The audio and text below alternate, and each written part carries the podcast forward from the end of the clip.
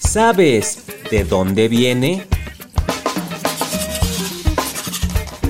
La pasta de dientes.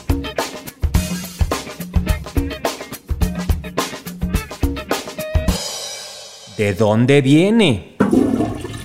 Los dentistas siempre recomiendan asearnos la boca con pasta de dientes. Esta tiene una composición adecuada que favorece la prevención de las caries y otros beneficios como mantener las encías sanas o mejorar la sensibilidad dental. Pero, ¿de dónde viene la pasta de dientes? Viajemos al pasado. En el mundo antiguo se encuentran las primeras referencias sobre la pasta de dientes. En Egipto mezclaban sal, hojas de menta y flores, además de uñas de buey, mirra, piedra pomes y cáscara de huevo. A esto lo llamaban clister. En la antigua Persia, en el año 550 a.C., combinaban extractos medicinales con agua boratada y lo aplicaban sobre los dientes con un pincel.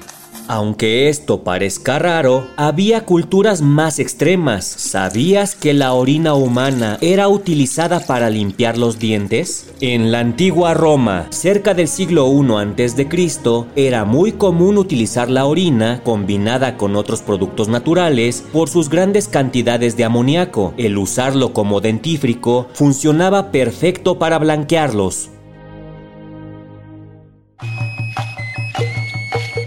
Otras culturas como los mayas empleaban sustancias naturales como la raíz chacmún, que combatía las caries o cualquier molestia dental. También utilizaban cenizas de iguana, el hollín pulverizado y el chicle que extraían del árbol sicté. Pero fue el médico romano del siglo I después de Cristo, Scribonius Largus, quien es considerado el inventor de la pasta de dientes. Mezcló vinagre, sal, miel y cristal machacado. Y para el siglo XVIII, a un dentista llamado Peabody se le ocurrió la idea de añadir jabón a la pasta. A finales de ese siglo se vendió la primera pasta envasada en un tarro de cristal.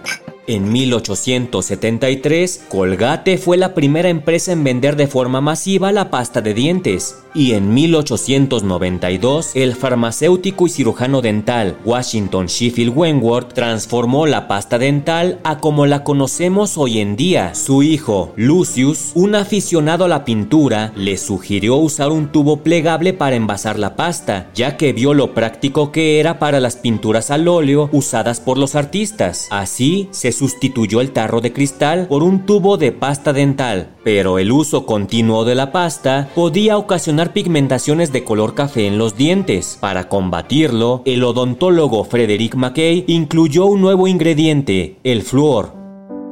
Hoy se sabe que el flúor es tóxico para los niños, por eso la pasta dental infantil contiene una dosis menor que la de los adultos. Para dar una buena mordida es necesario tener una dentadura sana y la pasta de dientes es de mucha ayuda lo que la ha convertido en uno de los inventos que más sonrisas ha provocado en todo el mundo. ¿De dónde viene? Un podcast de El Universal.